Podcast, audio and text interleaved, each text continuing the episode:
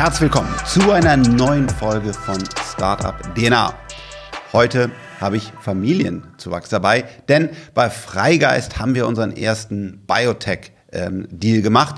Ja, ein wirklich, wirklich äh, ja, großes, wichtiges, aber natürlich auch sehr herausforderndes äh, Thema. Und wie immer starte ich erstmal, wer seid ihr und was macht ihr? Ja, mein Name ist Slim. Ähm, ich bin Mitgründer und CEO der Prosign GmbH. Ähm, wir sind ein Biotech-Startup aus Köln und Berlin. Ich würde uns definieren als ein Kollektiv von, von Wissenschaftlern und, und Entrepreneuren, die wirklich im, im Kampf gegen ähm, unheilbare Krankheiten, angefangen mit Krebs, eben wirklich einen Beitrag leisten wollen und ähm, neue Therapien entwickeln wollen. Ähm, vom Hause her bin ich Chemiker. Tatsächlich habe ich auch auf, äh, auf dem ähm, Gebiet der Prosign eben meine Doktorarbeit geschrieben und da promoviert. Ähm, und ja, bevor ich Herz und Seele diesem Projekt gewidmet habe, habe ich eine gewisse Zeit bei Bayer verbracht. Da habe ich zum ersten Mal ähm, Kontakt mit Medizinalchemie gehabt ähm, und mit der Wirkstoffentwicklung und habe da wirklich bemerkt, das ist wirklich das, was ich mein Leben lang machen möchte. Und da hat es mich erstmalig gecatcht. Ich bin unheimlich äh, happy, heute hier zu sein und dir über unsere tolle Technologie zu berichten und zu erzählen. Ähm, deinen Zuhörern natürlich auch. Und ja, Dein Co-Founder ist dabei. Genau, danke schön. Äh, mein Name ist Mutlu. Äh, ich bin der Nicht-Wissenschaftler im Team und kümmere mich um alle Themen, die sozusagen sich rund um die Wirtschaftsseite des Unternehmens ähm, drehen, sprich Finance, Legal, Operations. Ähm, vom Background her bin ich, äh, habe ich Management studiert in den Niederlanden und habe dann in London meinen Master in Management noch nachgelegt. Ähm, genau, habe dann ähm, bei einem deutschen Energieunternehmen angefangen zu arbeiten äh, im Bereich M&A und Venture Capital ähm, hatte da die, Gelegenheit, das San Francisco-Büro mit aufzubauen, ähm, wo wir auch Investments getätigt haben im, im Energiesektor. Ähm, bin dann zurück nach Deutschland gekommen, habe einige Jahre in der Beratung gearbeitet. Ähm, was mich aber nie losgelassen hat, war das Unternehmerische, was ich im, im Silicon Valley gesehen habe äh, und diese Risikofreudigkeit, weshalb ich dann 2017 die ersten unternehmerischen Schritte gewagt habe und 2020 auch die Posion mitgegründet habe. Jetzt gibt es ja bereits ähm, einige Krebstherapien ähm, auf dem Markt. Ähm, vielleicht kannst du uns da nochmal genau aufzeigen, was würde Procyon hier ändern? Ähm, genau so ist es. Also es gibt natürlich viele Krebstherapien auf dem Markt und ähm, das ist auch gut so. Sie haben gewisse Nachteile. Ähm, zum einen sind sie oft Unterkategorie spezifisch, das heißt, sie springen nur auf bestimmte Marker ähm, in, in Krebsformen. Ähm, zum anderen ähm, behalte ich gerne auch einen Fokus auf die Lebensqualität von Patienten. Und da ist es nämlich so, dass viele Therapien auf dem Markt, also viele Wirkstoffe auf dem Markt, ähm, ein Problem haben mit Resistenzen. Nach einer gewissen Zeit wird der Tumor Resistenz auf die, auf die Wirkung und ist in der Lage, drumherum zu mutieren und eben den Effekt zu umgehen. Genau da kommt eben unsere Technologie ins Spiel. Ähm, wir haben unsere Forschungen auf ein sehr begehrtes Zielprotein gerichtet, was jahrelang als undruggable, also sprich nicht therapierbar gilt oder galt, weil wir es ja verändert haben. Denn ähm, also sehr beliebt, wieso? Warum, warum ist es denn so begehrt? Einerseits, weil es ähm, wirklich eine Schlüsselrolle spielt in der Transformation von einer gutartigen Läsion in einem bösartigen, metastasierenden Tumor. Ähm, und es ist einfach bekannt dafür, ein universeller Marker für, für solide Tumore zu sein, also weil es wirklich jeder solider Tumor verwendet, um sein, sein, äh, seine Aktivität auszuüben. Und was wir geschafft haben mit unserer Technologie ist eben erstmalig einen potenziellen Schlüssel für dieses Zielprotein zu entwickeln. Dieses Zielprotein erkennt eine sehr spezifische Helixstruktur im Körper und es gab einfach nichts, was in der Lage ist, diese Struktur anzunehmen. Wenn ich in der Lage bin, diese Struktur anzunehmen, kann ich das Zielprotein docken und somit äh, inhibieren. Ähm, und so hat es eben, also hemmen, ähm, seinen, seinen Effekt zu, zu haben. Und was wir ge gezeigt haben, ist, dass wir mit unseren Strukturen, die eben in der Lage sind, diese Helixform anzunehmen, erstmalig an dieses Zielprotein andocken können, es hemmen können. An einem Panel von Krebszellen äh, verschiedenste Krebsarten zeigen, dass wir auch einen Effekt auf ähm, ihre Aktivität haben. und jetzt eben schließlich jetzt im, im präklinischen Bereich auch schon erste In-vivo-Daten haben, sprich Daten in, in Tierversuchen, äh, einerseits im Zebrafisch, wo wir einen starken Effekt auf die Metastase selbst zeigen konnten, im Brustkrebsbereich, äh, triple-negativer Brustkrebs, um hier genau zu sein, und neulich eben auch in Mäusen, das heißt nochmal einen Schritt nach vorne, in zwei Modellen, einmal einem Pankreaskrebsmodell und wieder einem triple-negativen Brustkrebsmodell in Mäusen. Und in beiden Fällen, was mich sehr erfreut hat, haben wir auch einen sehr starken Effekt ähm, auf die Aktivität der Tumore gezeigt und das auch mit einer niedrigen Toxizität, also wenig Nebenwirkungen auf die Mäuse, die wir hoffentlich in Zukunft auch ähm, wenn es dann in die Klinik geht, auch äh, auf den Menschen übertragen können. Jetzt halt die große Frage, funktioniert das wirklich? Das ist halt immer dieses Risiko, ne? wenn man jetzt noch in die Primatenstudien und so weiter reingeht. Und das ist immer die Frage, ähm, genau, hat es noch Nebenwirkungen? Auf einmal würden wir alle blind werden oder, oder andere Dinge. Und da sehen die ersten Ergebnisse sehr gut aus. Aber man muss auch genau sagen, das ist halt einfach noch jetzt Forschung und Risiko, die ihr als Startup in den nächsten Monaten und Jahren dann durchlaufen werdet. Genau, also wir stehen hier beide heute vor dir, aber hinter uns ist natürlich ein, ein riesen, super cleveres Team. Ähm, und die, die Forschungen wurden eben an, an ich würde sagen, leitenden Forschungseinrichtungen in Deutschland eben ja. verfolgt, um die Arbeitsgruppe von Professor Schmalz zum Beispiel in Köln oder eben ähm, die Gruppe von Dr. Kühne am äh, Leibniz FMP in Berlin. Und die Daten sprechen gerade dafür eben, dass man einen starken Effekt sieht bei milder und niedriger Toxizität. Und wir drücken uns selbst beide Daumen und tun alles dafür, dass wir das auch weiterhin so beibehalten und auf den Menschen übertragen können in den nächsten Jahren. Ja, es ist eine, eine, eine, eine Krankheit, die wahrscheinlich viele schon mal ähm, ähm, leider irgendwo in der Familie oder im weiteren Umfeld gesehen haben, weil es ist einfach noch eine Krankheit, die, ja, die oft oder fast immer oder vielmals auch tödlich dann, dann endet, auch wie bei mir im engeren ähm, Familienkreis. Aber jetzt haben wir natürlich viele Nicht-Biologen hier äh, als Zuhörer. Es ist auch für mich, äh, wir haben ja viele, viele Stunden, Tage schon verbracht, immer wieder nochmal schwierig. Was ist das eigentlich? Also wie groß äh, sind diese Zellen, die sich da teilen? Äh, was passiert da genau? Wie, wie soll man dann eigentlich da ein, ein, ein, ein Schlüssel-Schloss-Prinzip reinbringen? Versuch nochmal so ein bisschen die, die Nicht-Biologen da nochmal näher ranzuführen. Gerne.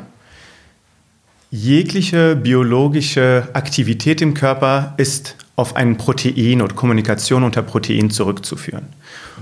Und bevor etwas so gesehen Biologisches passiert im Körper, ähm, passiert oft eben eine Kaskade im Hintergrund. Das, ist, das sind Pathways, nennt man das, also Proteine, die untereinander kommunizieren, ähm, um eben diese, Biolo die, diese biologische Aktivität auszuüben. Zum Beispiel jetzt die Metastase. Da gibt es verschiedene Proteine, die untereinander kommunizieren und am Ende entsteht einfach die Metastase. Die Zelle ist in der Lage, zum Beispiel gezielt zu migrieren. Das ist ja genau das Problem von Krebs. Das heißt, diese Metastasenbildung passiert. Ich, eigentlich ist erstmal Krebs in der ersten Form ein Kopierfehler oder etwas, was nicht passieren sollte, gar nicht so schlimm.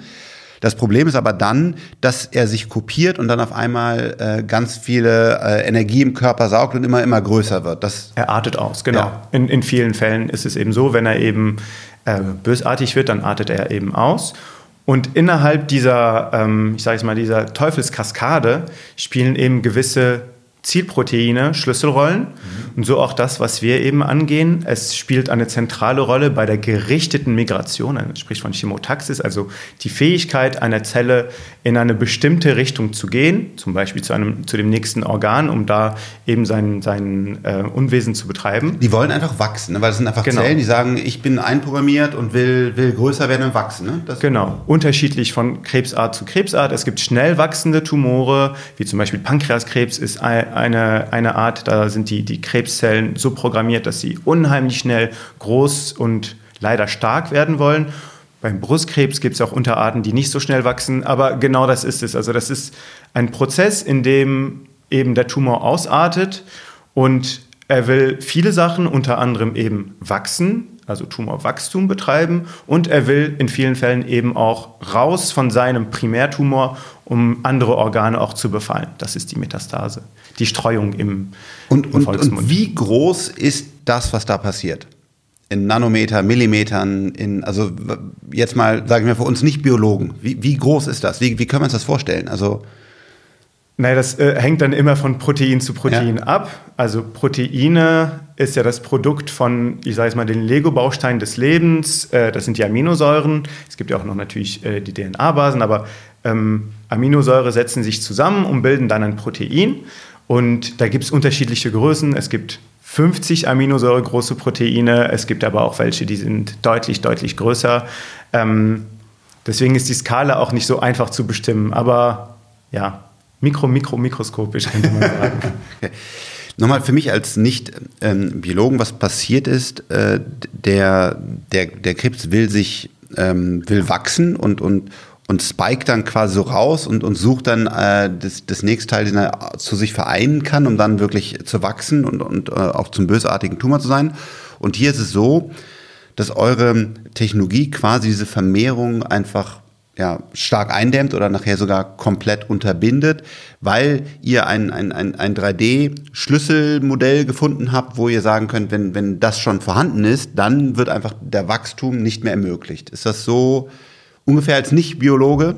Genau, also durch unseren Schlüssel sind wir in der Lage, dieses Zielprotein an dieser Kommunikation zwischen Proteinen zu verhindern, zu hindern.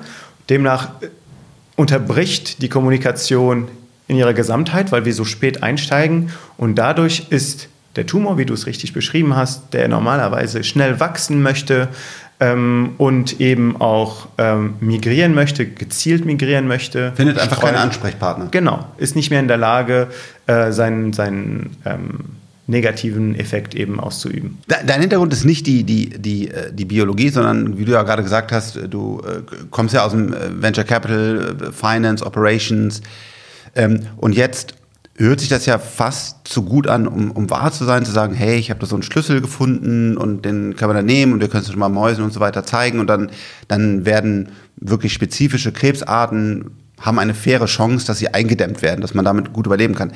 Wie, wie war das? Also wie, wie glaubst du ihm das einfach? Oder ich meine, ist ja für dich auch von der Karriere her, weißt du, ein wichtiger Schritt. Du hast ja tolle Optionen wahrscheinlich gehabt, warst du in einer tollen Unternehmensberatung. Also wie, wie, wie bist du an das Thema rangekommen und, und wie tief bist du da heute auch, sage ich mal, im Verständnis drin? Ja. Genau, also das Erste, was wir gemacht haben, ist letztendlich, dass wir uns eingesperrt haben in einem Raum und äh, Slim mich zu der Wissenschaft abgeholt hat. Ähm, klar ist es in einer sehr, sehr frühen Phase gewesen, wo eben auch das Risiko deutlich höher ist, das muss man einfach so sagen. Ja. Ähm, die positive Seite dabei war aber, dass es war wirklich ein Blank Page. Das heißt, man konnte selber überlegen, okay, wie wollen wir sozusagen ähm, das Ganze aufbauen, mhm. wie wollen wir es positionieren. Ähm, und zu der wissenschaftlichen Seite muss man dazu sagen, es gab einige Flex sozusagen für mich, wo ich gesagt habe, okay, das, das, das ist substanziell ähm, und da ist einige Jahre an Forschung oder Jahrzehnte an Forschung reingeflossen. Ähm, und im Hintergrund gibt es ja auch einige Personen, die, die sozusagen aus dem Pharmabereich kommen, ähm, was, was für mich auch ein sehr, sehr wichtiges Signal war, ähm, da, da sozusagen die Bestätigung zu haben, dass das wirklich ein großes Potenzial hat, das ganze Projekt. Cool.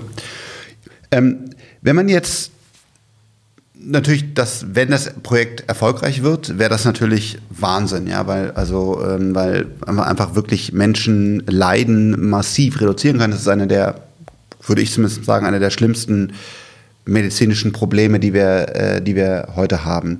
Jetzt nimm uns doch mal mit, wo steht ihr und was sind die Herausforderungen, bis man sagt, jetzt kann man das, das hat man ein Produkt, was, was ich, also ich hoffe nicht, aber jemand, der, der Krebs hat, vielleicht betrifft es mich auch mal, aber einfach nehmen kann und dann sagen kann, jetzt, jetzt ist es eine chronische Krankheit und ich kann auch weiterleben.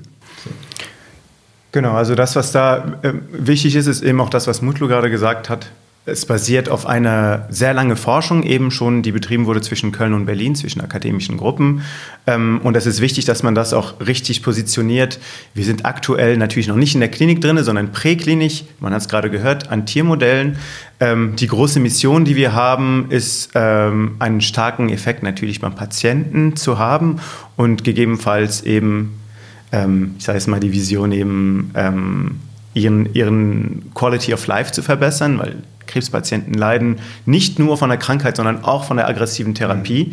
Und das ist auch letztendlich primordial das, was wir mit, mit diesen Strukturen erzielen wollen. Wir wollen ihnen einen einfachen ähm, ja, Quality of Life ähm, geben, dass es nicht ähm, diese aggressiven Chemotherapien immer sein müssen, nicht diese starke Bestrahlungen, sondern eben in Kombination oder auch vielleicht alleine mit unserem ähm, zukünftigen Drug, ähm, dass Krebspatienten in der Lage sind, ihren Alltag zu bewältigen, vielleicht Krebs eben als chronische Krankheit nur noch betrachten und nicht mehr, ähm, ja, ich kenne es ja selbst aus, den, aus, der, aus der Familie, dass man dann irgendwie einen ganzen Tag oder eine Woche nur auf der Couch sitzt und erstmal die, die Chemotherapie verkraften muss. Ja, wenn ich ergänzen darf, also die Vision ist tatsächlich eine Behandlungsmöglichkeit für, für Krebs zu bieten. Ähm, und das ist nichts, was man in, in ein, zwei Jahren schafft, sondern da gibt es alleine durch die Regularien sozusagen ähm, gewisse Hürden und es ist eine längere Zeitleiste sozusagen, die man, die man da einbringen muss, um, um tatsächlich auch einen Drug auf den Markt zu bringen. Ähm, das ist uns auch ganz klar sozusagen. Und ähm, wie Slim gerade schon gesagt hat, wir sind gerade in der präklinischen Phase. Das heißt, man muss durch die verschiedenen klinischen Phasen ähm, durchgehen oder die auch durchlaufen. Ähm, und da ist halt auch ein Riesenthema, was, was für uns eine, eine Riesenherausforderung sein wird, dass das Thema Funding, weil wir werden nicht sozusagen jetzt von heute auf morgen Umsätze generieren, mhm. sondern es ist etwas, wo, wo ja viel, viel einfach reinfließen muss, bevor man sozusagen, ähm, genau, bevor man dann ähm, etwas auf den Markt bringen kann. Das ist ja, ähm, das ist jetzt ähm, unser erstes großes ähm, Biomedical, wie man es nennen will, Investment, aber das ist ja auch das Besondere, glaube ich, äh, in, in dieser Industrie. Du, du forschst und dann gehst du durch die, ho hoffentlich durch die Clinical Trials, also die, die es da gibt. Und in dem Moment, wo du siehst, das funktioniert, ist das Unternehmen mehrere Milliarden, meistens wahrscheinlich wert, wenn es ein großes Problem ist, aber auch viele schaffen es einfach nicht, weil, genau, weil man dann halt doch sieht, siehe zum Beispiel äh, CuraVac, meiner Meinung nach tolles Unternehmen, super Sache und haben dann halt bei, bei Covid zum Beispiel, wo sie auch mit mRNA einer der führenden äh, Köpfe und, und, und Teams waren, halt dann eben genau diesen, die, das nicht genau richtig getroffen. Ne? Das ist schon, genau, das ist ein hohes, hohes Risiko. Ähm, das genau, nehmen wir hier bei Freigeist gerne, weil, weil wir einfach den Eindruck haben, dass ihr echt ein, starkes Team seid. Es steht ja, stehen auch noch mehr Köpfe äh, hinter euch, die auch wirklich äh, eindrucksvoll sind. Aber klar, es ist halt genau der, der Weg. Ihr habt aber schon so ein paar äh, Proof Points genommen. Ich glaube, ihr habt auch schon Grants und so. Vielleicht kannst du da mal äh, einsteigen. Sehr gerne. Mutlo hat es gerade eben schon erwähnt, wie wichtig das Funding ist. Wir sind ähm, unheimlich stolz darauf, dass eben die EU-Kommission über ihr äh, European Innovation Council, also Innovationsrat, uns letztes Jahr unter 4000 Bewerbern ähm, in ihrer Kategorie ich sage es mal, Startup Champions und ihrem Siegel ähm, ähm, Seal of Excellence vergeben hat. Ähm, das ist verbunden mit einem 2,5 Millionen Grant. Das hilft uns schon mal, viele Fragen innerhalb der Präklinik eben abzuschließen. Ähm, und ja, ist natürlich, ich glaube auch für euch, ähm, auch wenn ihr natürlich als Seed-Investoren mehr Risiko auf euch nimmt, auch nochmal ein starkes äh, Zeichen, wenn eben ähm, die EU-Kommission ihre Due Diligence abschließt und da großes Potenzial sieht, ähm, eben europäische Innovation nach vorne zu treiben mit der Prosion. Absolut. Mir ist auch nochmal wichtig, weil mir wird manchmal äh, Verschiedenes unterstellt. Ich war nicht in diesem Rat. Es gab keine Verbindung zu irgendwelchen Politikern, sondern wir haben uns völlig anderen Wege ähm, getroffen und ich bin nicht Mitglied dieses Councils und äh, die Entscheidung wurde so getroffen. Wir haben mittlerweile das große Glück, dass wir sowohl hier bei 10x DNA, aber auch bei Freigeist auch Biologen haben. Äh, genau. Das heißt, wir haben uns auch selber eine Meinung äh, gemacht. Kann man es abschließend sagen, dass es auf jeden Fall funktionieren wird? Nein, aber wir haben einfach die, die große Hoffnung. Und das Interessante äh, bei dem, was ihr habt, ist ja, es geht ja nicht nur, was ja schon ein sehr, sehr großes Gebiet wäre, um Krebs, sondern eigentlich seid ihr ja eine Plattform. Ihr seid eine, eine Plattform, auf der man auch andere äh, Sachen entwickeln kann. Absolut. Also die, die, die Idee dahinter ist tatsächlich, dass man diese einzelnen Moleküle oder die Lego-Bausteine, wie Slim sie gerade genannt hat, kombinieren kann, auch für andere Indikationen. Ähm, beispielsweise SH3-Domäne ist dann eine spezifische Domäne, die mit, mit Alzheimers in Verbindung gebracht wird, ähm, die bisher als undruggable auch oder als unadressierbar gilt ähm, und die wir mit, mit unseren Molekülen perspektivisch auch angehen könnten.